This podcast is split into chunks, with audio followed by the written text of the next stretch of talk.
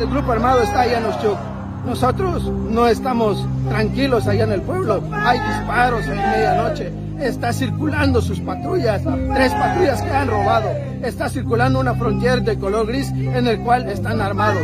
En Oshchuk, la ingobernabilidad persiste desde diciembre de 2021, cuando se realizaron elecciones por usos y costumbres a mano alzada.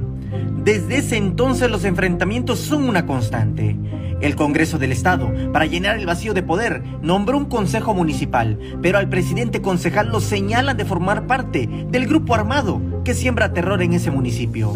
Luis Santis Gómez, el actual concejal que el propio Congreso lo, lo nombró, es parte del grupo armado que en su momento incrustaron el 15 de diciembre. Por lo mismo, el Frente Comunitario del Pueblo de Oshchuk arribó a Tuxtla Gutiérrez a exigir al Instituto de Elecciones y Participación Ciudadana que se realicen comicios y se imponga una autoridad por decisión del pueblo.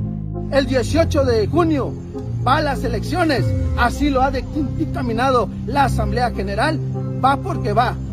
El Instituto de Participación Ciudadana ha dicho, nos ha obstaculizado. Sabemos por qué, porque somos por medio de usos y costumbres. Nosotros, nuestros acuerdos como pueblo, va porque va la elección. A la capital arribaron representantes de las 133 comunidades de Oshchuk, quienes bloquearon la avenida y calle central de Tuxtla, quienes insistieron en que se debe acatar lo declarado por el tribunal.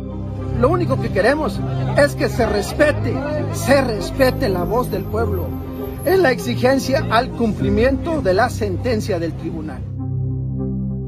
Samuel Revueltas, Alerta Chiapas.